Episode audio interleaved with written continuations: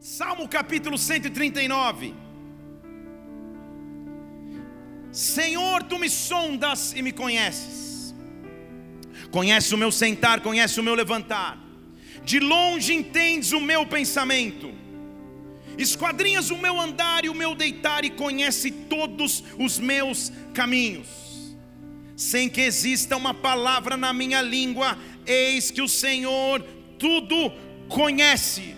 Espírito de Deus, nós estamos reunidos na tua casa nesta noite. Que alegria, que maravilha, que benefício é podermos ter a liberdade de cultuar e adorar o teu nome. De ser, de saber que quando nos reunimos para te exaltar, a tua presença se manifesta por isso que eu te peço nesta hora, Espírito Santo de Deus, vem manifesta a tua presença sobre nós, de forma profunda, sobrenatural, nos impulsiona com a tua glória, repreende tudo que seria contrário ao teu agir, contrário ao teu mover, e visita-nos, Pai, visita-nos com a instrução necessária para esta noite, que a tua palavra seja o alimento, que a tua palavra seja o sustento necessário, que através da tua palavra liberada, vidas sejam transformadas, usa minhas vidas em tuas mãos, nos nos coloca no centro de tua presença. Eu te peço nesta noite que o teu reino venha, que a tua vontade seja feita agora na terra, como já foi feita no céu. Nós, como igreja, te adoramos e aplaudimos o teu nome, porque tu és santo, tu és digno e tu reinas. Aleluia! Ei! Você já conviveu tanto tempo com alguém? Que essa pessoa, antes dela falar alguma coisa, é como se você soubesse o que ela vai dizer. Só olhar você já conhece, só olhar você já sabe o que talvez ela pense. O que a Bíblia está nos afirmando é que o Senhor nos conhece tanto, que antes que a palavra chegue nos lábios, Ele já sabe. Deus sabe de tudo. Fale comigo, Deus sabe de tudo. Fale mais uma vez, Deus sabe de tudo.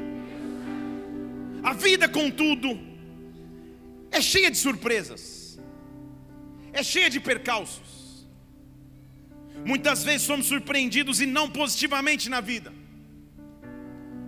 com sentimentos que não gostaríamos de ter, com angústias que chegam no coração, com enfermidades que batem na porta, com crises financeiras que se avolumam, com crise de identidade, crises emocionais, com imprevistos. A vida é cheia de imprevistos.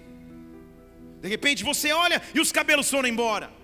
De repente você olha e a barriga cresceu. Não, não é uma sessão sozinha minha, mas de repente você olha e já não está como estava antes. De repente você olha e a alegria foi embora. De repente você olha e a saúde está ameaçada. De repente você olha e de repente tudo parece que piorou. A vida é cheia de imprevistos, mas creia, independente das circunstâncias que você possa atravessar, independente dos dias ruins que você possa viver, eu quero afirmar para você nessa noite: Deus Deus tem um plano.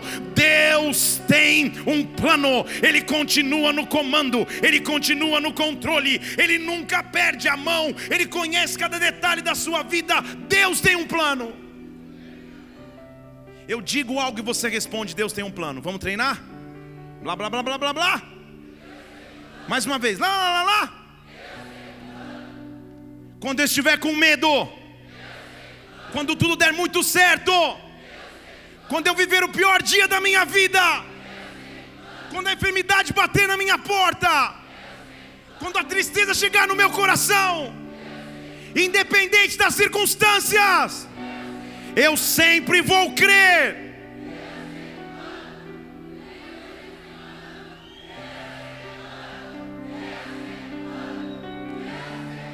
Dê um brado ao Senhor e adore aqui neste lugar, Ele tem um plano.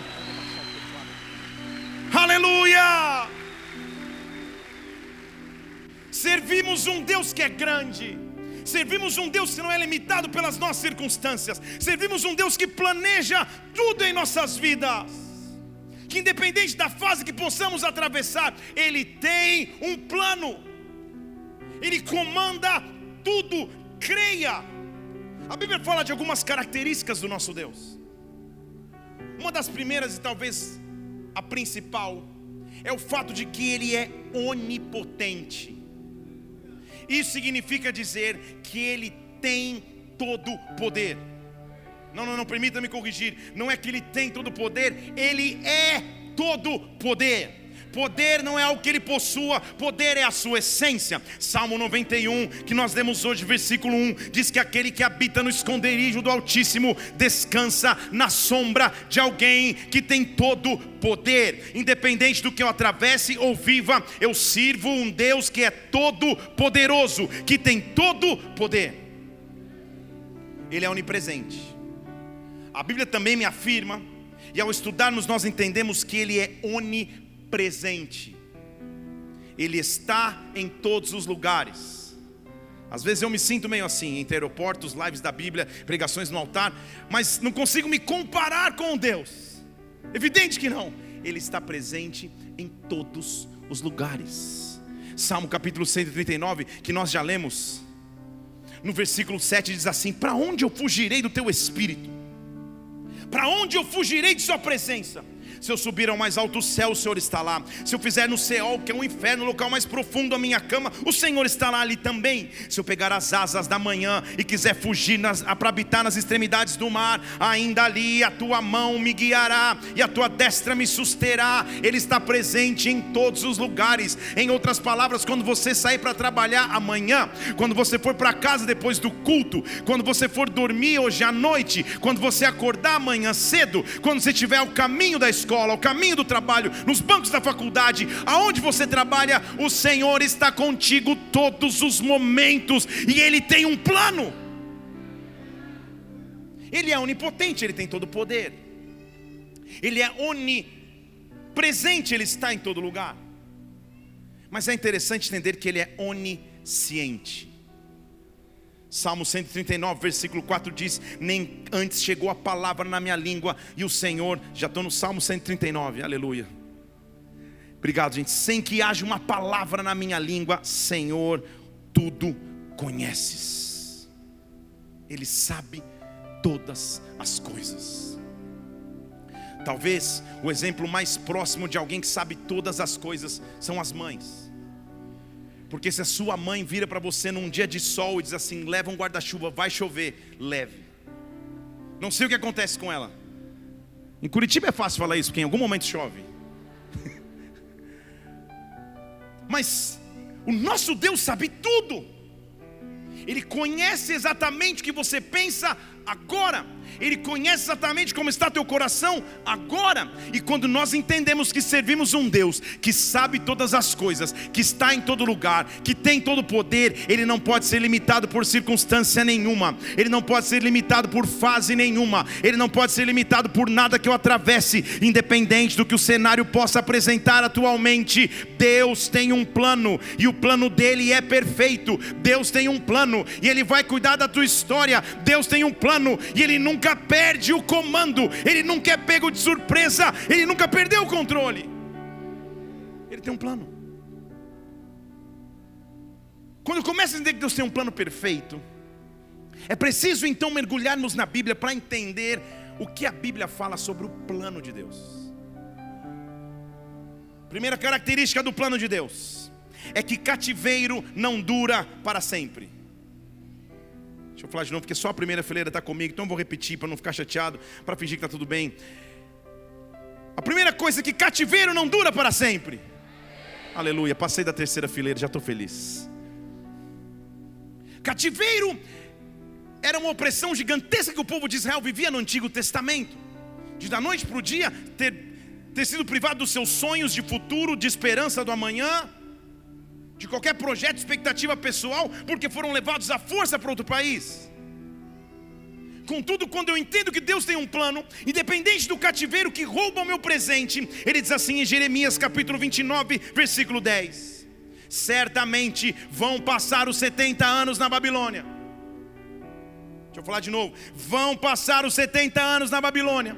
Ou seja, cativeiro para aquele que tem um plano, tem dia para começar, mas também tem dia para terminar. Depois que passarem os 70 anos, eu vou visitar vocês. Eu vou cumprir sobre vocês a minha boa palavra. E eu vou trazer vocês de volta. Eu vou trazer vocês de volta. Há um TE, há um período de validade para aquilo que você está atravessando, para a luta que você possa estar vivendo. Deus nessa noite está dizendo você: acabado esse período, eu vou te visitar e eu vou cumprir a minha palavra sobre ti. Porque olha o que ele diz no versículo 11: Eu bem sei os planos que eu tenho ao teu respeito. Eu estou projetando algo para você. Enquanto você está sentado aí, Ele está fazendo um projeto para a tua vida. Enquanto você está sentado nessas cadeiras, Ele está desenhando a tua semana, Ele está desenhando o teu mês, Ele está desenhando o teu ano, Ele está desenhando a tua década. Eu sei os planos que eu tenho para você, e não são planos de mal, mas são planos de futuro e esperança. São planos de futuro e esperança. Então,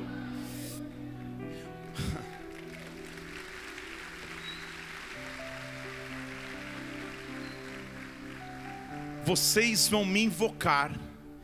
Versículo 12: Vocês vão orar a mim e eu vos ouvirei. Versículo é já podia ser o resumo de tudo. Nós temos um Deus que escuta.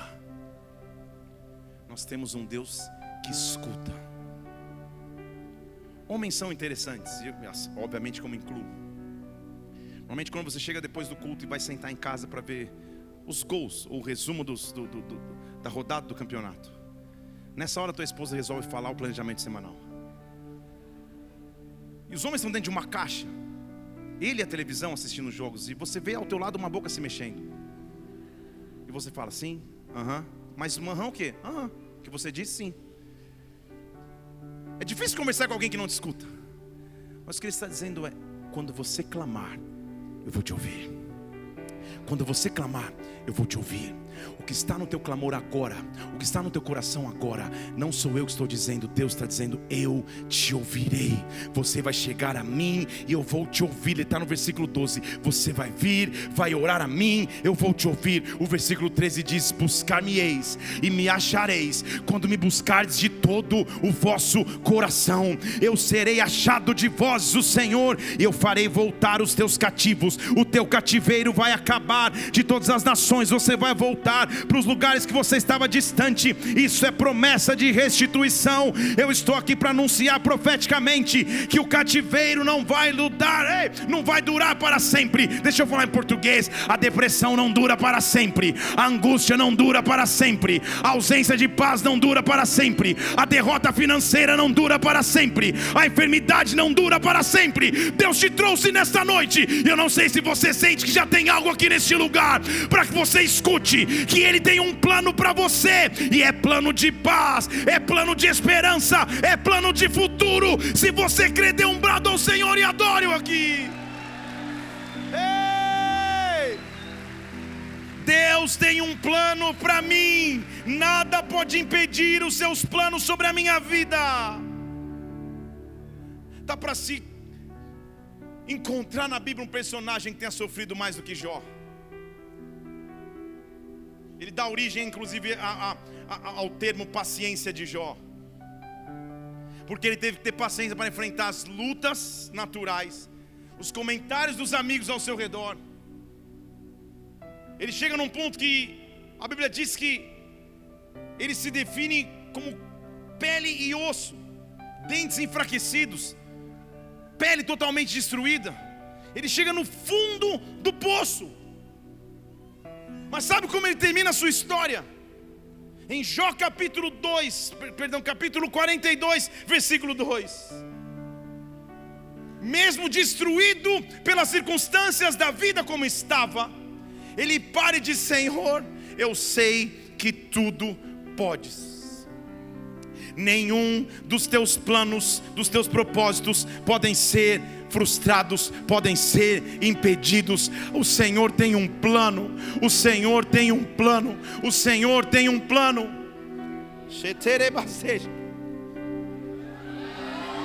Aleluia, Deus. É Deus.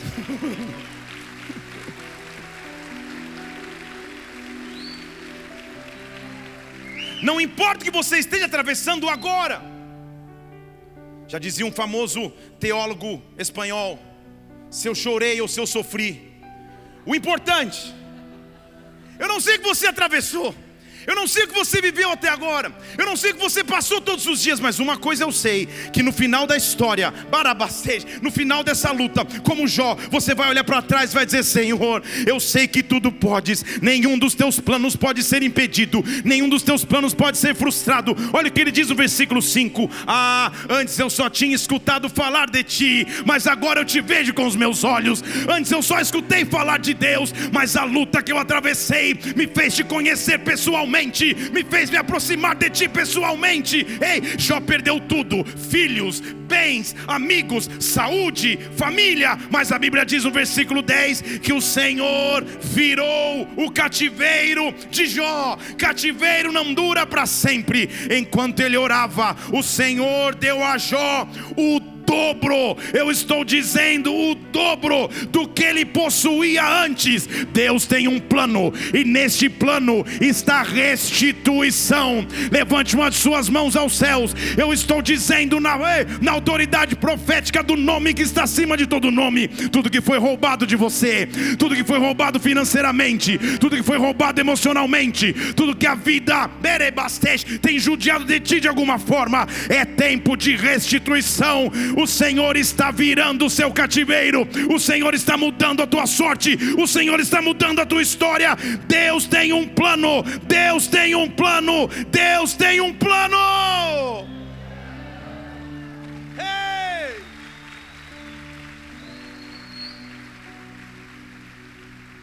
Acreditar nisso aqui é relativamente fácil, por assim dizer. Está numa atmosfera de adoração, está numa atmosfera de fé.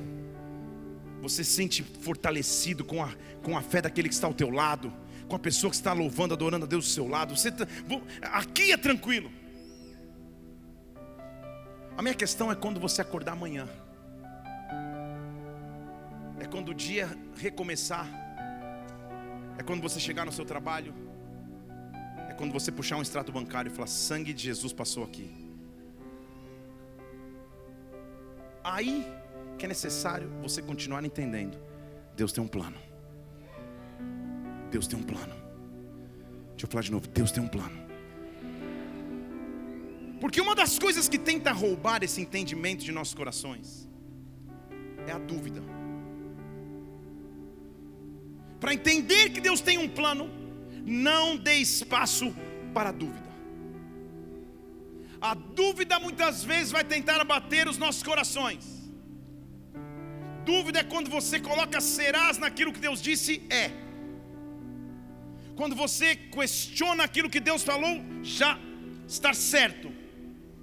Nós acabamos de ler que Ele tem planos de paz e não de mal para futuro e esperança. E amanhã, ou depois de amanhã, mês que vem, quando nós atravessarmos lutas, sabe o que vai vir na nossa mente? Será? Será que realmente isso é para mim? Será que isso realmente é comigo? Para entender que Deus tem planos para nós, lance fora toda a dúvida. Lutas, crises, dificuldades são oportunidades típicas para que a dúvida tente entrar nos corações. João Batista foi um grande profeta, talvez o maior, preparador de caminho para que Jesus viesse. Sua primeira experiência sobrenatural, ele não tinha nem consciência ainda, porque ele estava no ventre de sua mãe e mexeu, só com a presença física de Maria grávida. Ele pregou por onde passou, ensinou, confrontou, batizou, viveu algo sobrenatural em sua geração até então, não, nunca antes experimentado. Mas sabia que um homem uma mulher que tem profunda experiência com o Espírito Santo também pode duvidar? Porque a luta bate na porta de qualquer um. De qualquer um. Você conhece a história bíblica, se não conhece, vou te dizer. Se, se, se não prestar atenção agora, depois você vai ver nos 100 dias de novo. Estão firme nos 100 dias aí? A Bíblia diz que ele é preso por cumprir seu ministério de maneira correta e íntegra, falando a verdade para Herodes, ele é preso. Nós sabemos que ele seria morto, decapitado, inclusive, tendo a sua cabeça entregue em uma bandeja. Agora, aquele homem que se levantava com autoridade para pregar, que se levantava com autoridade para confrontar, que se levantava com autoridade para dizer coisas grandes da parte de Deus, duvida, porque a prisão talvez estivesse falando mais forte, a prisão talvez estivesse falando mais alto. A dúvida, como já te disse, é o oposto da fé. A fé diz sim, a dúvida diz será. A fé diz vai acontecer, a dúvida diz, mas como vai? Dúvidas permeiam os nossos corações. João Batista estava preso e a luta estava trazendo em seu coração dúvidas daquilo que ele sabia ser real. Ele tinha batizado o próprio Jesus Cristo nas águas. Ele tinha visto o céu se abrindo e uma voz dizendo: Este é o meu filho, nele eu, nele eu me comprazo. Mas ele estava preso. E na prisão, ele pega alguns dos seus discípulos e diz Mateus capítulo 1, perdão, capítulo 11, versículo 1. Jesus estava pregando e tinha acabado de dar instruções aos seus discípulos para pregar nas cidades da região. Ora, quando João no cárcere ouviu falar das coisas que Cristo fazia, ele mandou os seus discípulos perguntarem: Você é aquele que havia de vir ou nós temos que esperar outro? Fale comigo, dúvida. Ele sabia que era. Só que as pressões, talvez, do momento que ele estava vivendo, fez pensar, cara, será que é ou não é? Você é aquele que havia de vir ou nós temos que esperar outro? Sabe qual foi a resposta de Jesus? Vá para João Batista, conte para ele algo.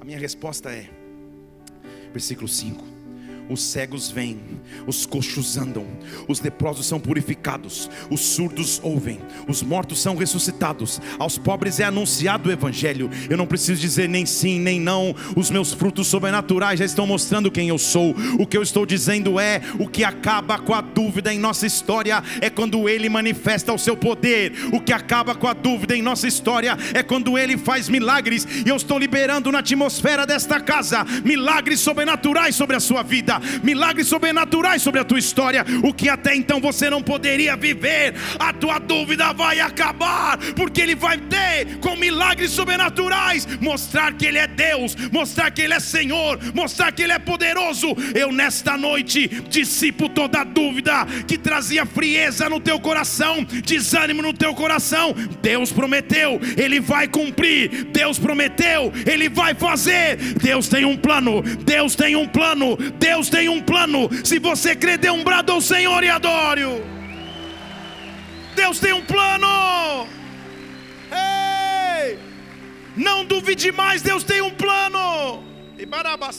Deus tem um plano. Se eu entendo que Deus tem um plano, o segundo ponto que eu tenho que ter, não dê espaço para o medo. Quem duvida passa a questionar se o plano de Deus está correto ou não. Diz a Bíblia em Mateus capítulo 14, versículo 22, que o Senhor obrigou, leia comigo, o Senhor obrigou, está escrito isso, não só na minha Bíblia, mas aí, o Senhor obrigou os discípulos a entrar num barco e passar adiante. Nós sabemos o que vai acontecer depois. Se você não sabe, fica aí que nós vamos ler. O Senhor sabe tudo, sim ou não? Ele é onisciente, sim ou não? Então, se ele sabe que vai ter uma tempestade para naufragar o barco, por que ele obriga os discípulos a entrarem? Está aqui? Não é que ele sugere, ele obrigou. Entrem, entrem, entrem. Obrigou os discípulos a entrar no barco e passar adiante para outro lado enquanto ele despedia as multidões. Tendo se despedido, subiu ao monte para orar à parte. Ao anoitecer, estava ali sozinho. O barco já estava a muitos estádios da terra, açoitado pelas ondas. O vento era contrário. Os discípulos pescadores experimentados estão desesperados. Na quarta vigília da noite, foi Jesus ter com eles andando sobre as águas. Os discípulos, ao vê-lo sobre o mar, se assustaram, dizendo: Ah! Ghost, fantasma. É um fantasma. Eles andavam com Jesus todos os dias mas o medo impediu que eles reconhecessem Jesus fazendo um milagre. Estão aqui comigo? Eles andavam com Jesus em todo o tempo, mas o medo os fez pensar que era um fantasma e gritaram de medo. O medo muda a realidade que eu enxergo. O medo me faz enxergar de maneira errada. O medo rouba a minha visão natural. Pedro que é Pedro, oh meu Deus, Pedro é demais. Jesus fala: gente, sou eu. Fiquem tranquilos, não temam. Respondeu-lhe Pedro: Senhor, se é você, eu quero ter contigo. Deixa eu fazer justiça a Pedro. Tinham 12 discípulos, gente. Pedro foi o único que pediu para ir para as águas. Estão aqui? Os outros nem ousaram isso. E você conhece a história que ele vai lá? Uau! Tipo Titanic, você não vai lembrar desse filme, mas abre os braços começa a andar sobre as águas, sapateia, mas daqui a pouco ele começa a olhar ao redor e começa a perceber o tamanho da impossibilidade que ele estava vivendo. E a sua experiência sobrenatural é invadida por naturalidade. Estou aqui de novo. A sua experiência sobrenatural é invadida por naturalidade. E a naturalidade ao entrar nos seus olhos. Diz o versículo 30 que ele sentindo o vento, sentindo a tempestade, teve medo. Estou no versículo 30. E começou a afundar. Jesus olha para ele e diz: Homem de pouca fé. Não é que ele não teve fé, a fé não durou. É isso que quer dizer. Estou no versículo 31. Homem de pouca fé, por que você duvidou? Por que você travou aqui? Não, porque você duvidou, homem de pouca fé. Vocês estão comigo aqui? A dúvida que eu sempre tive é: meu Deus, por que, que ele obrigou? Por que, que os discípulos estão obrigados? Essa é a hora que o desespero vem, porque a sua Bíblia trava e o aplicativo trava. Aleluia, aleluia, Deus. Vai dar tudo certo. Deus tem um plano Muito bem. Achei.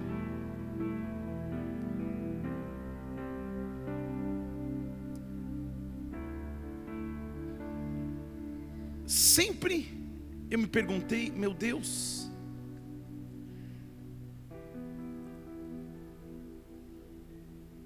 por que, que o Senhor obrigou os discípulos a entrarem em um barco?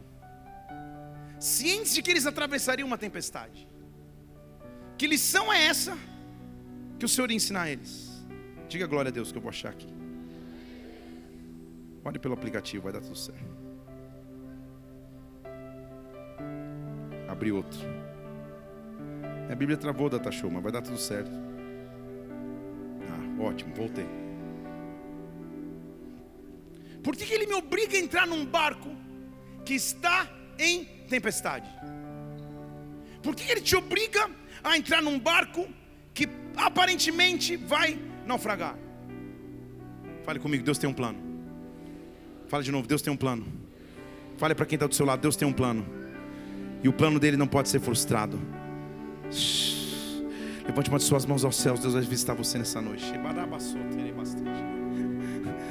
Quem escreveu Deixa eu abrir aqui, calma aí que está travado. Tudo, travou todo o meu estudo. Mas Deus está no controle. Fala comigo, Deus tem um plano. Espera que eu vou reiniciar. Deus tem um plano. Pastores, se vocês tiverem um plano, daqui a pouco eu vou chamar um para pregar. Estou brincando. Deus tem um plano. Ai meu Deus, calma aí. Estou abrindo outro aplicativo. Obrigado pelas nuvens, Senhor.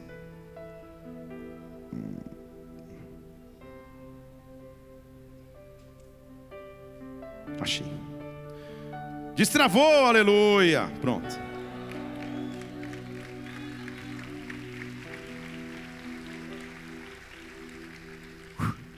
Estava tudo no controle, era só para fingir mesmo. Por que, que Jesus obriga eu entrar num barco que vai naufragar. Estamos ensinados mentalmente que quem erroneamente estamos ensinados que quem vive em Cristo não vai passar por lutas. Não, vai passar por tempestade sim. Só que na tempestade ele tem um Abra comigo Marcos capítulo 6.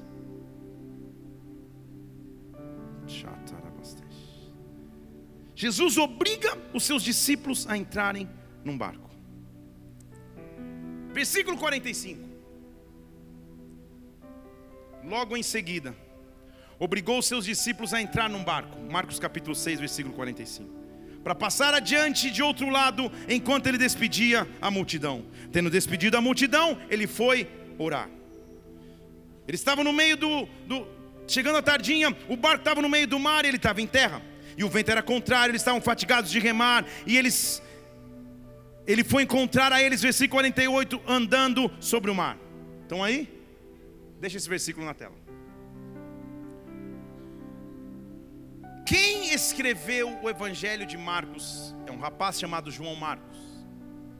Mas a tradição bíblica diz que foi ditado pelo apóstolo Pedro. Tudo bem? Quem andou sobre as águas? Pedro vai decifrar para mim e para você o porquê ele obrigou que nós entrássemos num barco que ia naufragar. Porque o cenário é assim: Jesus vai lá, me obriga, entra no barco, o barco vai entrar em tempestade, vai quase naufragar, vocês vão clamar e eu vou vir andando sobre as águas. Não é isso? Não é isso? Vou confundir a teologia aqui. Porque Marcos capítulo 6, versículo 48 que está na tela, diz assim: quando ele escutou a, a, tempestade e os homens fatigados de remar, porque o vento era contrário, no meio da noite, ele foi ter com eles andando sobre as águas, presta atenção, porque ele queria passar adiante. Não sou eu que estou dizendo, é Pedro que está contando, porque ele queria passar na frente. Você não entendeu? Eu vou te explicar. Ele me obrigou a entrar no barco que aparentemente ia naufragar no meio da tempestade para dizer: Eu tenho um plano.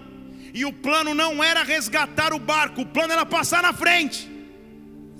O plano era dizer: Você não entrou porque eu te obriguei. Se eu não te mandei entrar, fique tranquilo. Quando você chegar do outro lado, quando a tempestade você tiver atravessado, eu vou estar lá te esperando com os braços abertos. Eu vou estar esperando com braços abertos. Eu vou estar esperando para te encontrar. Essa tempestade não vai ser o teu fim. Essa tempestade não é o teu final. Ei! Vou te provar isso, sabe por quê? Então, Versículo 49: Todos vindo andando sobre as águas, pensaram que era um fantasma e gritaram, se assustaram. Ele imediatamente falou: Tem de bom ânimo, sou eu, não temam. Versículo 51: Subiu para junto deles no barco e o vento cessou. Não é isso? Não está faltando alguma coisa na história? E a parte que Pedro anda sobre as águas? Quando ele narra a história, ele não conta essa parte. Sabe por quê? Ele queria dizer: o foco não é que eu andei sobre as águas, o foco é que ele ia me resgatar. O foco não é o que eu fiz, o foco é o que ele fez por mim. O foco é que ele me obrigou a entrar num barco. A tempestade ia quase me afundar, mas ele sempre teve um plano. Ele sempre teve um plano. Ele sempre teve um plano. O que eu estou dizendo para você é que Deus está indo adiante do teu caminho. Quando você chegar do outro lado da tempestade que você possa estar atravessando, ele já vai estar lá. Ele já vai estar lá te esperando.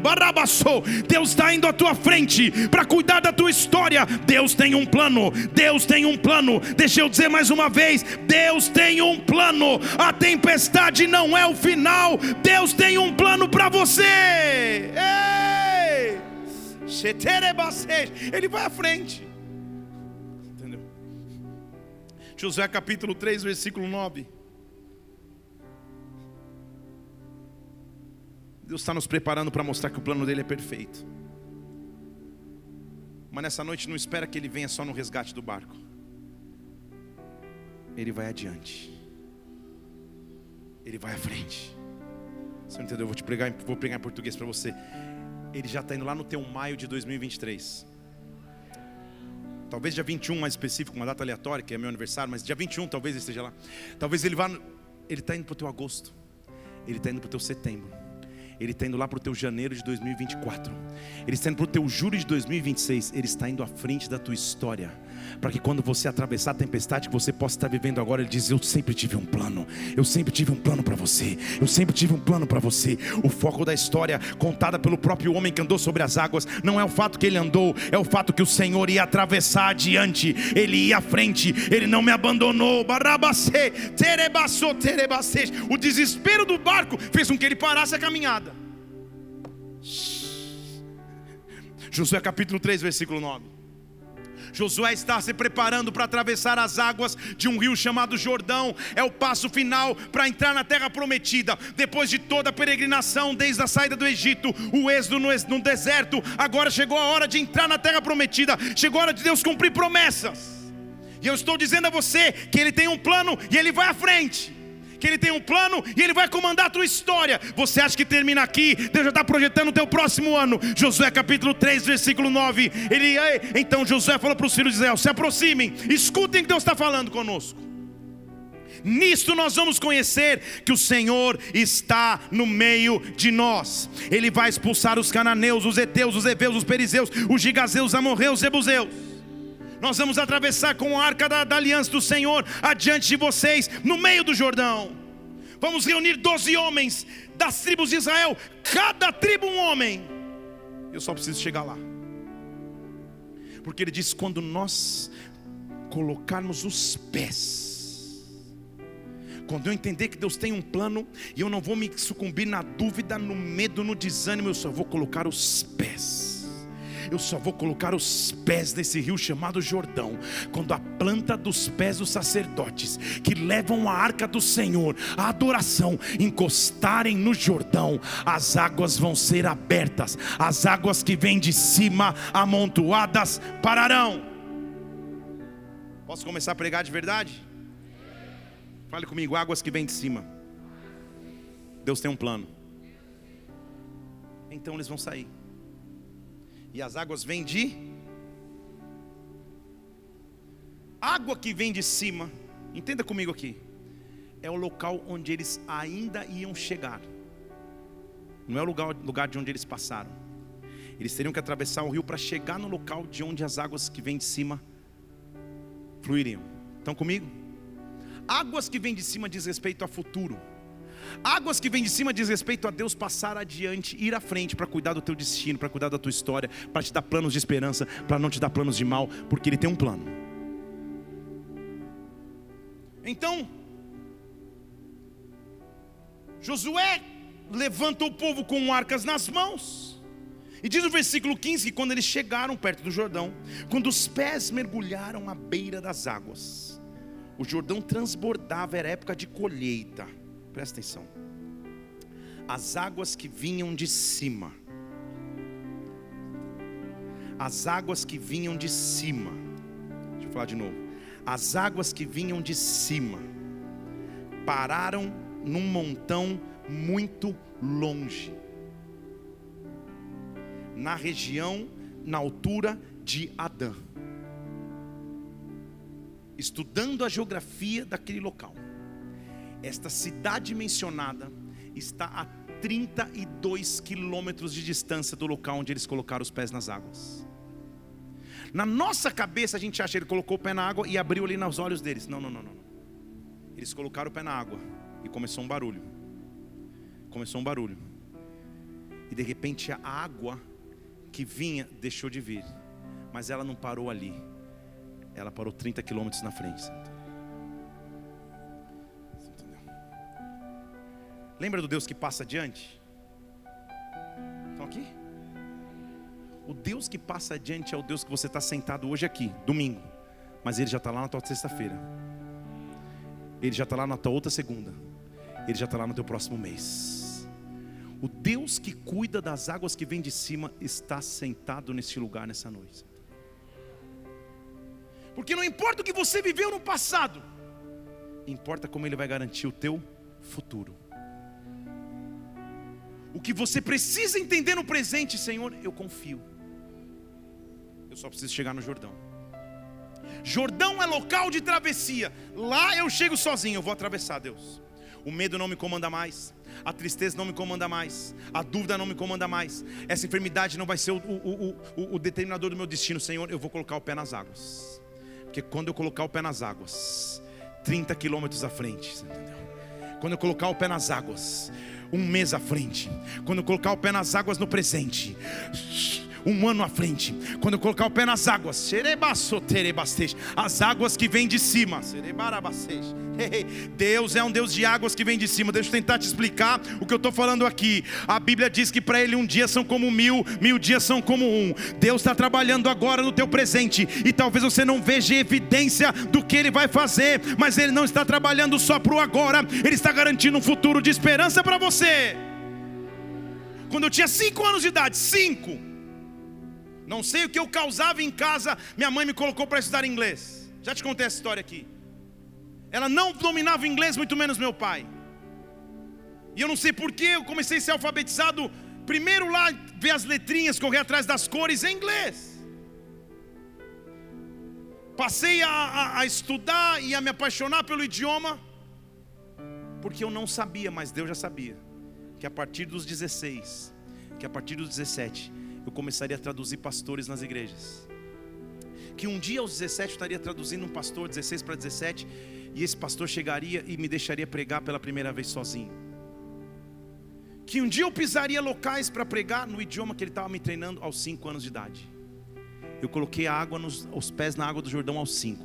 Deus realizou promessa aos 30. Eu coloquei água nos pés aos 5. Deus realizou promessa aos 40. Eu coloquei água nos pés aos 5. Deus realizou promessa aos 25. Eu não sei o que Deus está fazendo no teu presente agora, mas o futuro de esperança Ele garante para você.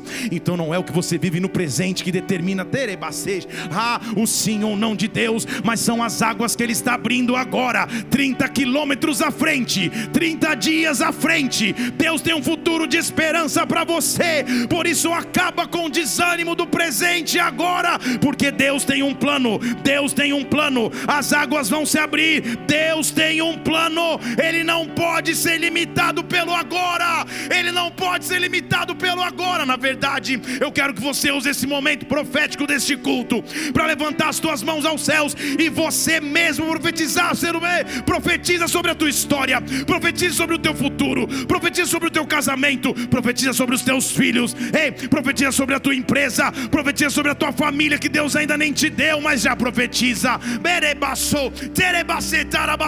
Ei, o Deus que tem planos está neste lugar nesta noite para te dizer: há um futuro de esperança para você, há um futuro de paz para você. Eu vou abrir as águas, eu vou passar adiante, eu já estou lá na frente cuidando de ti. Deus tem um plano. Deus tem um plano. Hey! O que você precisa gerar pela fé hoje? Porque se o inimigo tira a tua, tua esperança no presente, como que você vai ter um futuro de esperança? O que, você precisa profetizar hoje? O que, que, nós precisamos e você precisa parar de olhar com olhos naturais e olhar com olhos da fé. A única coisa que ele te pede e te desafia: põe o teu pé no Jordão, põe o teu pé no Jordão, faz você a travessia, rompe você com o que você estava sentindo, rompe você com a dúvida, rompe com o medo, rompe com a tristeza, rompe. Ei, põe o teu pé no Jordão, porque se você colocar o pé, você está entendendo a profundidade desse texto aqui, gente? Não sei se você já tinha reparado nisso. Você põe o pé aqui a água começa a 30 km lá na frente, numa cidade que eles iam passar.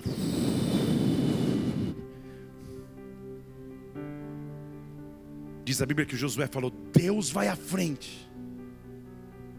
Aí alguém gritou: abrindo o caminho. Aí outro gritou: quebrando as correntes. E outro tirando os espinhos. Começou. Ordena aos anjos. Ei, Todo rei verdadeiro, presta atenção. Todo rei verdadeiro, no Antigo Testamento tinha um arauto. Arauto é o cara que, quando o rei iria chegar numa, num, num, num povoado, num vilarejo, ele passava antes. Ele dizia: O rei está vindo, hein, gente? Prepara, arruma aí, arruma a venda, pinta a calçada, arruma, ele está chegando. O rei está vindo, ele era o arauto de um rei. Tudo bem? Sabe o que João Batista era? Se Jesus é rei, ele é. João Batista era um arauto. Ele passava na terra, ei, eu sou a voz, eu sou a voz que clama no deserto, prepara o caminho, ele vai passar, prepara o caminho, ele vai chegar. João Batista já profetizou, porque ele via adiante e Jesus veio, e agora? Agora, eu e você, igreja de Cristo na terra, podemos gritar para a humanidade: Maranata!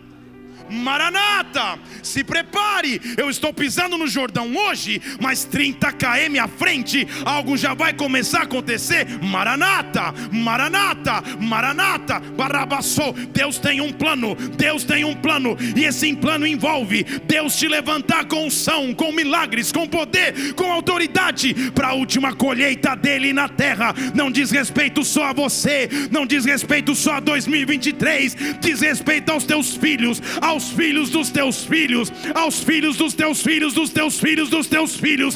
Deus tem um plano e a tua história vai ser abençoada com Ele na terra, na terra. Eu ministro sobre ti, entra nos planos de Deus. De Deus, ei! Tudo que eu preciso é não deixar que o presente me consuma e continuar tendo esperança, Senhor. O Senhor tem um plano. O Senhor tem um plano. Eu só vou pôr o pé sobre as águas. Eu só preciso encostar o pé nas águas. Que água de travessia é essa que eu preciso chegar? Onde eu preciso posicionar os meus pés?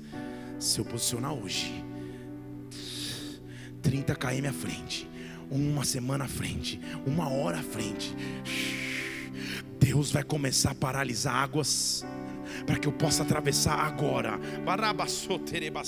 Deus tem um plano. Deus tem um plano. Jesus, certa vez, posso começar a terminar? Estava passando em Caná da Galileia, local onde ele tinha feito água virar vinho. Estou em João capítulo 4, versículo 46. Havia um oficial do rei e o filho estava enfermo em Cafarnaum. Ele está na Galileia. Cafarnaum, sabe quantos km está de distância? Fala. 30 km mais ou menos. E ele está andando na Galileia e o oficial o encontra. O oficial viaja aproximadamente 30 quilômetros para encontrar Jesus. Quando ele soube que Jesus tinha vindo da Judéia para Galiléia, foi ter com ele. E lhe rogou, e lhe clamou, e lhe implorou: cura o meu filho, porque ele está à morte. Cura o meu filho, porque ele está à a morte não é qualquer clamor, não é uma unha encravada, não é uma espinha na ponta do nariz, é um pai perdendo um filho dizendo: Senhor, age porque eu estou no profundo desespero, age porque eu já não tenho mais respostas, age porque o que eu tenho agora são sentenças de morte e de destruição. Deus quer extrair de ti um clamor, um clamor emergencial, um clamor apaixonado, mas um clamor que te gera fé. Falou, Senhor, não demora. Versículo 49, vai Deus, antes que meu filho morra, não vai dar tempo, não vai dar, Senhor, faz meu casamento não tem esperança, minhas finanças não têm amanhã, meu ministério está acabado. O que ameaça o teu presente? Eu estou aqui para te dizer que Deus tem um plano. Eu estou aqui para te falar que Deus tem um plano. Ei, Deus tem um plano agora. Ei! É um pai clamando porque um filho vai morrer, apressando o Senhor, Senhor, corre, meu filho vai morrer. Senhor, age, eu preciso de um milagre para ontem. Ele tem um plano. Você entendeu? Ele tem um plano. Ele saiu de casa. Não há especificação de que, de que enfermidade o filho tinha. Ele saiu de casa com um filho enfermo, prestes à morte, a ponto dele viajar quase 30 quilômetros para clamar aos pés do Senhor: Senhor, vai que não vai dar tempo, vai antes que meu filho morra, age.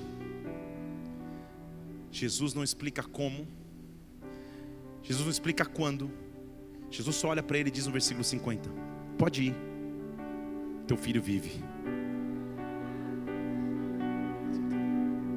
Sabe o que ele está dizendo? Eu tenho um plano.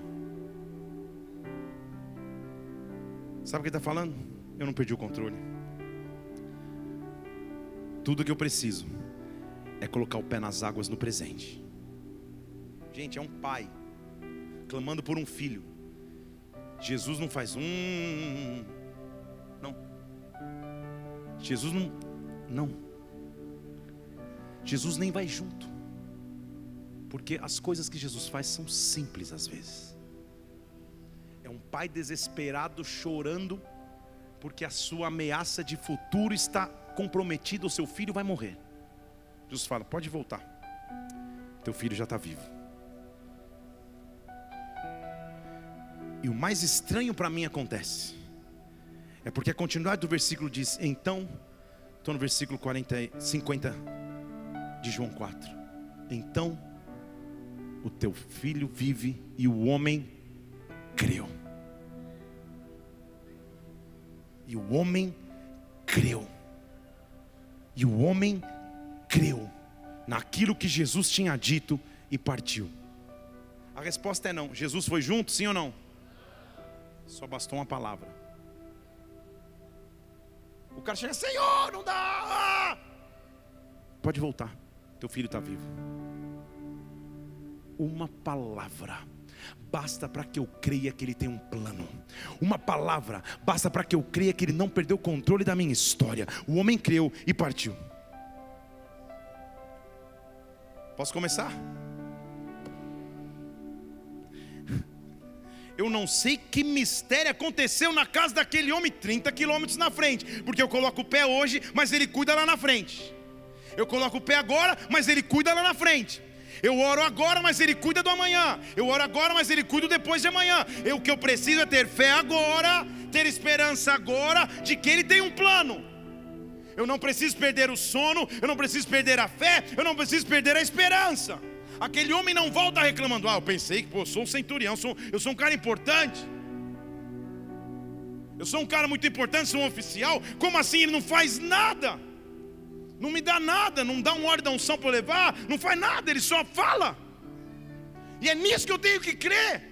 É só isso que eu tenho que ter no presente. É muito raso, mas não é, são as palavras dele. e ele volta. Presta atenção. Versículo 51. Quando ele ia já descendo. Eu não sei o que aconteceu naquela casa em Cafarnaum. Mas alguma coisa aconteceu. Porque um menino acamado, com horas, minutos de vida restante, sentenciado à morte, quando ele está viajando, saiu ao seu encontro os seus servos e disseram: O seu filho vive, o seu filho vive, o seu filho vive, o seu filho vive, o seu filho vive. Deixa eu falar de novo: O seu filho vive. Ele saiu de casa com desesperança, ele saiu de casa esperando voltar e encontrar um filho morto. Ele saiu de casa talvez para planejar um velório, mas ele só tinha uma opção eu preciso encontrar aquele que tem planos de paz e não de mal. Ele é, os servos não conseguem esperar. O encontro no meio do caminho dizendo: Você não sabe o que aconteceu. O teu filho vive, o teu filho vive, o teu filho vive. Ei, está pronto para o mistério? Ele fala, mas tá, ah, o que aconteceu? Que horas? Versículo 52. Que horas que ele começou a melhorar? O pessoal falou, ah, mais ou menos na hora sétima, a febre o deixou. Tá pronto aí? Quando ele falou, hora sétima, opa, calma aí. Hora sétima, eu sei que hora é essa. Esta, põe o versículo 50, 54. Esta foi exatamente a mesma hora que Jesus essa foi exatamente a mesma hora, o mesmo segundo, o mesmo momento que Jesus tinha dito que o meu filho vive. Quando ele libera uma palavra, é exatamente nesse. Você não entendeu? Deixa eu falar em português para você. Hoje é domingo, dia 16 de abril do ano de 2023, 8 horas e 55. O que Deus está liberando sobre a tua vida agora, você vai reconhecer daqui a um mês, você vai reconhecer daqui a uma semana, você vai reconhecer, hey, reconhecer daqui um dia. Você vai lembrar, Senhor, foi naquele momento, foi naquela hora, enquanto eu clamava, enquanto eu criei em Ti, né? enquanto eu colocava o pé sobre as águas que eu entendi, o Senhor tinha um plano, o Senhor tinha um plano. Eu estou profetizando para alguém. Você tem um familiar que está no hospital agora. Pergunte aos médicos amanhã. Pergunte o horário que ele começou a melhorar.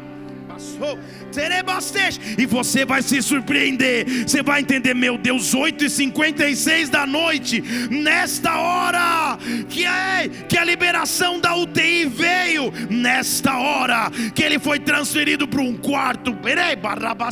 Eu não sei o que eu estou falando, mas profeticamente, pela fé, eu estou soprando vida sobre este homem que está internado agora. Deus está começando a agir agora. O que você vai gerar no presente presente agora, para que amanhã você reconheça: foi ali que eu clamei, foi ali que Ele virou meu cativeiro, foi ali que Ele mudou a minha sorte, foram ali que as promessas dele começaram a acontecer. Ei! Filho, eu tenho um plano. Filha, eu tenho um plano. Ei! São planos de esperança, não são planos de mal. Ei! Naquela hora o pai reconheceu. Foi a hora que ele disse para mim que o teu filho vive. E foi na hora que eu simplesmente criei.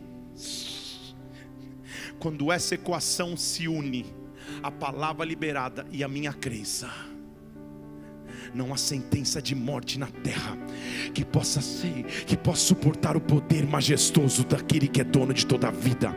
Deus está liberando palavra sobre ti agora. Simplesmente creia. Deus está liberando sobre ti palavra agora. Simplesmente aguarde. Eu não sei o que você tem que gerar pela fé, mas eu quero te dar alguns segundos dessa reunião. Eu quero te dar alguns segundos desse culto para que a tua fé seja impulsionada mais uma vez, para que você saiba que Deus tem um plano e Ele nunca perdeu o controle da sua vida, Ele nunca perdeu o controle da tua história. Deus tem um plano, Ele cuida de você. Deus tem um plano, Ele cuida de mim. Deus tem um plano, Ele cuida da sua casa. Põe o pé nas águas aqui, porque 30 quilômetros à frente, as águas que vêm de cima não vão te chegar, não vão te incomodar mais. Ah! As lutas que você achou que atravessaria, Ele está impedindo agora, as guerras que você achou que enfrentaria, Ele está paralisando agora.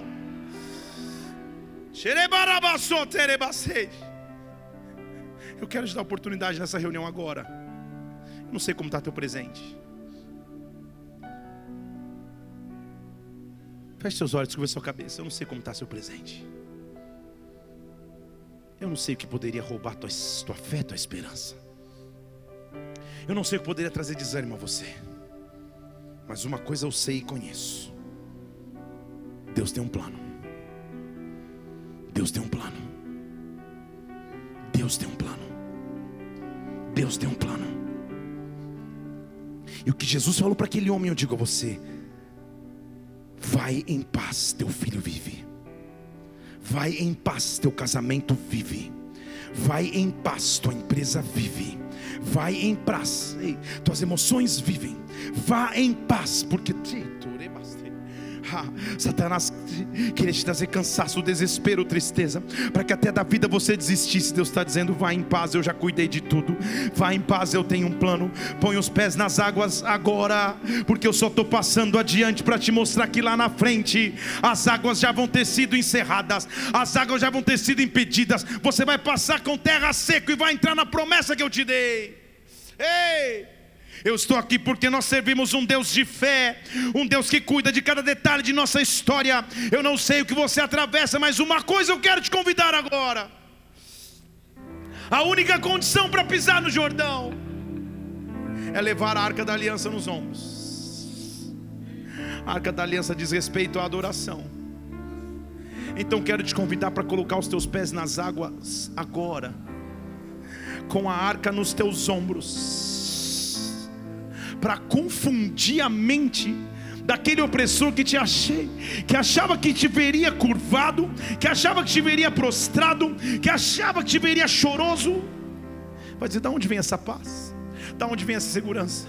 Essa segurança vem de saber que Deus tem um plano, que Deus tem um plano, que meu amanhã está garantido na presença de Deus. Nós vamos começar a adorar o Senhor agora. Eu quero te convidar, adora como talvez há muito tempo você não adorava. Celebra como há muito tempo você não celebrava. Ele é um Deus que tem promessas para você. Ele cuida da tua esperança, do teu futuro, do teu amanhã. Espírito Santo de Deus, vem sobre os teus filhos, vem sobre as tuas filhas. Eu te desafio agora. Adora o Senhor, adora pelo teu presente, adora e celebra pelo teu futuro de paz e esperança. Fique em pé no seu lugar. Ah, feche os teus olhos. Esquece quem está à tua direita, esquece quem está à tua esquerda esquerda e simplesmente adora, adora, adora, adora, adora, adora. Passar, tudo pode mudar, mas sua palavra vai se cumprir. Segue os teus olhos, Senhor, segue os teus olhos, Deus. Eu sei que os teus olhos sempre atentos permanecem em mim.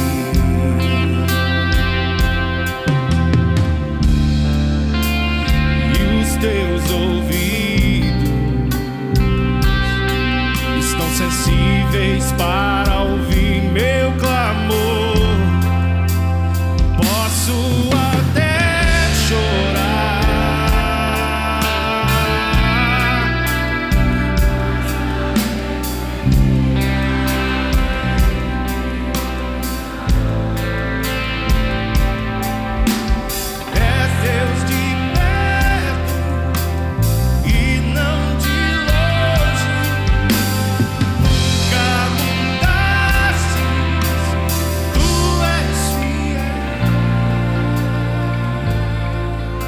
isso aqui, igreja. A gente está na adoração aqui, eu sinto Deus me dizendo: abre os comentários do YouTube. Meu Deus. Tem um cara chamado Rafael Estopa, dizendo assim: são 8h52. Meu filho acabou de ter alta da UTI.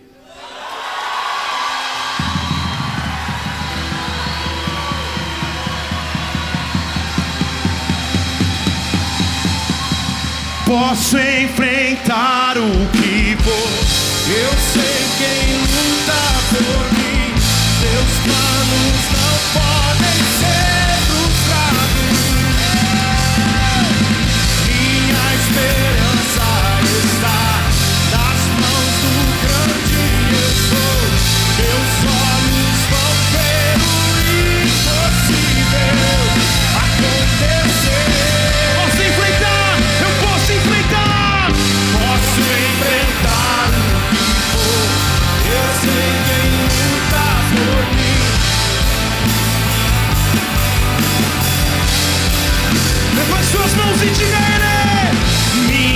esperança está Nas mãos do grande eu sou. Meus olhos vão ver o impossível acontecer. Levante suas mãos. Você entendeu o que Deus está fazendo aqui? Você vai se lembrar. Você vai falar, Senhor, era aquele horário no domingo à noite. O Senhor liberou promessa sobre mim. Deus tem um plano sobre a tua vida. Deus não esqueceu da tua história. Eu não sei o que estava tentando roubar a tua fé, mas hoje põe os pés nas águas e atravessa, porque o teu futuro está garantido em Deus. Deus de aliança.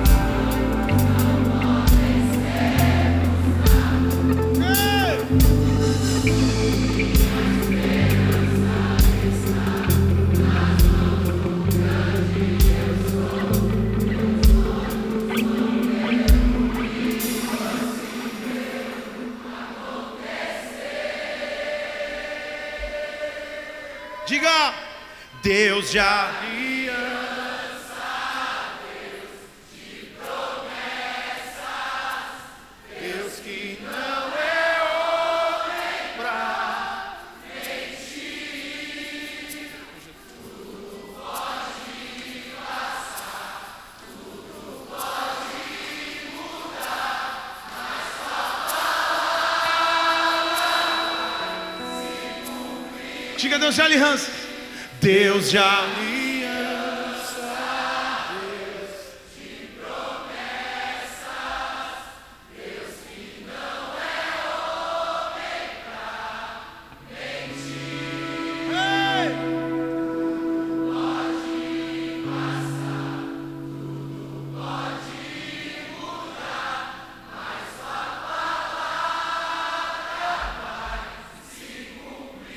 Levante suas mãos aos céus. O que para você hoje você precisa declarar? Deus tem um plano.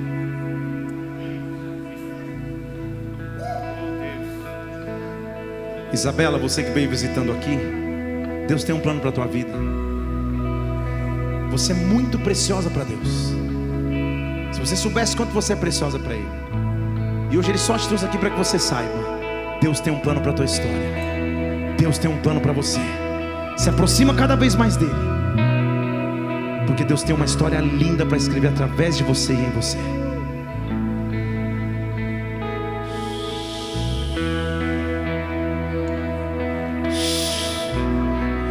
Nós estamos na beira do Jordão,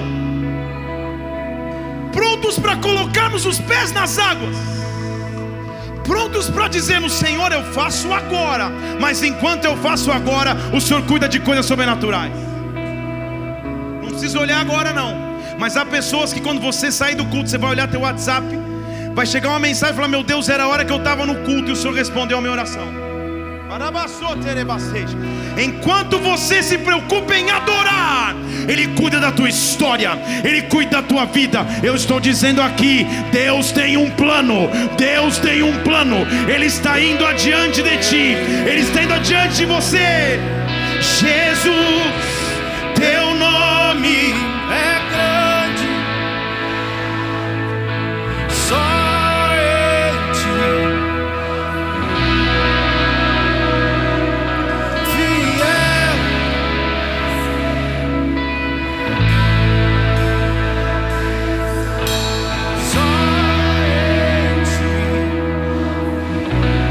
Hoje está interativo o negócio aqui. Eu estou vendo na internet.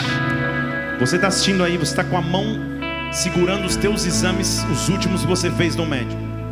E eles não são positivos. Eu tô te vendo na sala da tua casa com esses exames nas mãos. Escreve aqui nos comentários quem é você, porque eu sei que você está assistindo. Deus vai te curar de forma sobrenatural, porque Ele está indo à frente de você. Você está com os exames do laboratório nas mãos.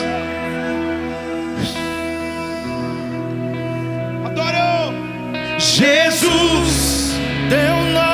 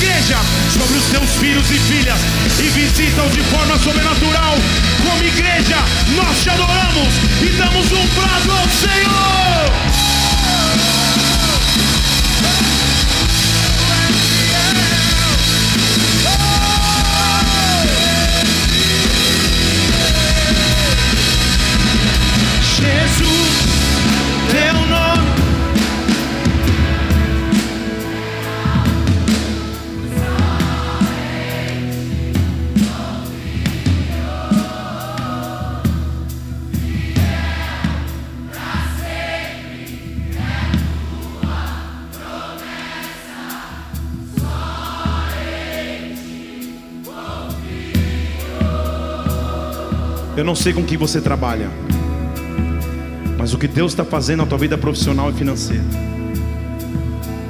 Pense você que você não sabe que você ora em secreto. Pense você que eu não estou naquele quarto quando você clama. Pense você que eu não estou lá quando você pede para mim um sinal.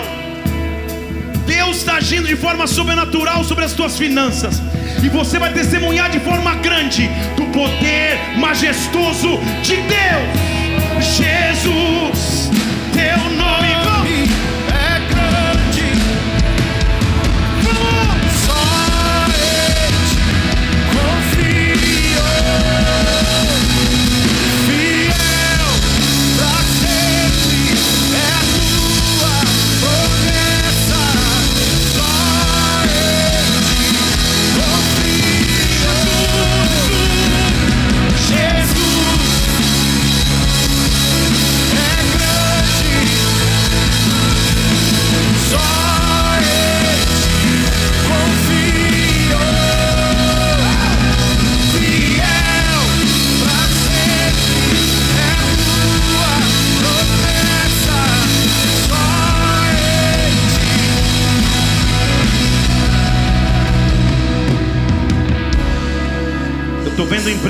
aqui.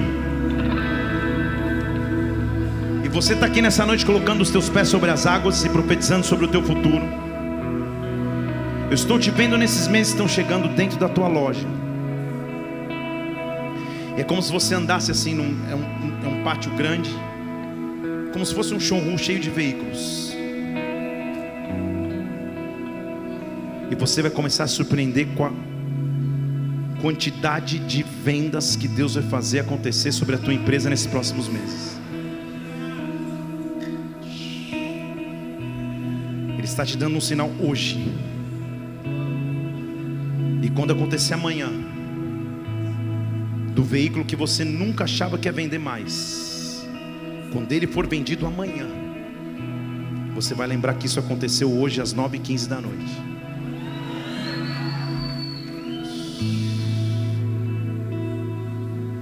Corretor de imóveis aqui no quase.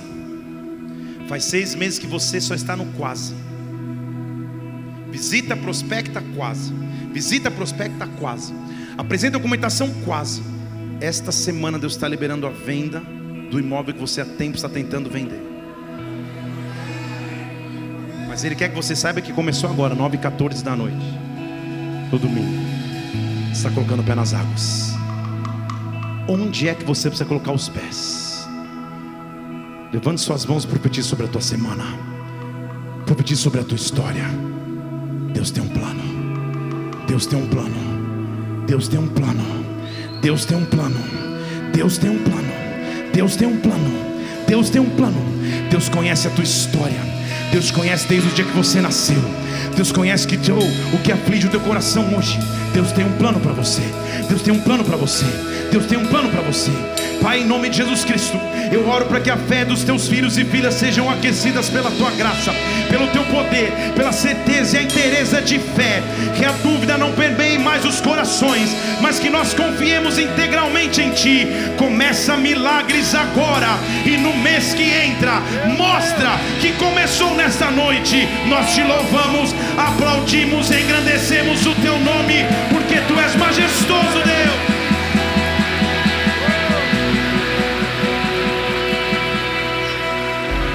Feche seus olhos só um instante, nós vamos terminar essa reunião agora. Mas eu quero te fazer um convite. Principalmente se você nos visita aqui hoje. Se é a tua primeira vez na casa. Ou não, se já veio outras vezes, mas você nunca entregou tua vida para Jesus.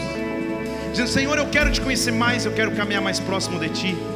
Eu quero te reconhecer como meu Salvador. Feche seus olhos, todos os olhos fechados aqui. Esse é o teu momento com Deus, principalmente se você nos visita. Se você quer entregar a tua vida a Jesus Cristo, aonde você estiver, levante uma de suas mãos, eu quero fazer uma oração para você. Aonde você estiver.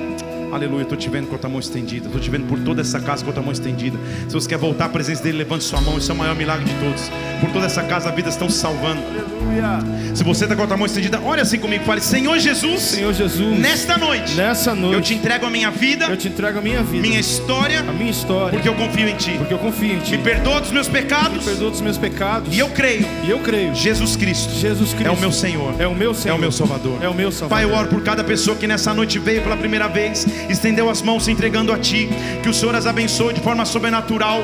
Que comece uma caminhada de bênção sobre as suas vidas. Eu te peço que as coisas velhas fiquem para trás e tudo se faça novo. Nós te louvamos como igreja e aplaudimos o Teu nome por esse que é sim o maior milagre de todos. Aleluia. Aleluia. Se você fez essa oração, a gente vai terminar agora essa reunião. Eu quero pedir um favor a você. Tem pessoas aqui à minha esquerda, aqui, ó, lá escrito boas-vindas com pranchetas. Deixe seu nome ali. A gente quer poder anotar teus dados. Quero te convidar para uma reunião menor, uma célula para que você possa frequentar, para que você entenda a profundidade da atitude que você tomou hoje. Se alguém que está ao teu lado aí, se você viu alguém com a mão estendida fazendo essa oração, dê um abraço nessa pessoa e quando a gente aplaude o Senhor, igreja, mais uma vez.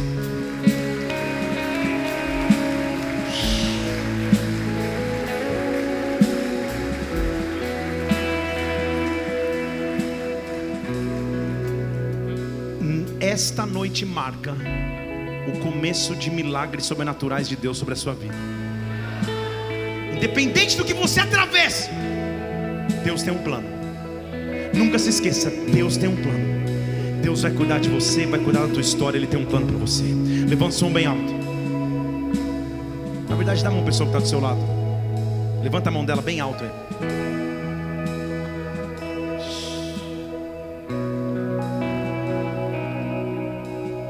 Assim comigo: se Deus é por nós, quem será contra nós? O Senhor é meu pastor, e nada me faltará, nada me faltará. Fale comigo: Deus tem um plano, Deus tem um plano. Vamos orar todos juntos, Pai nosso, estás nos céus.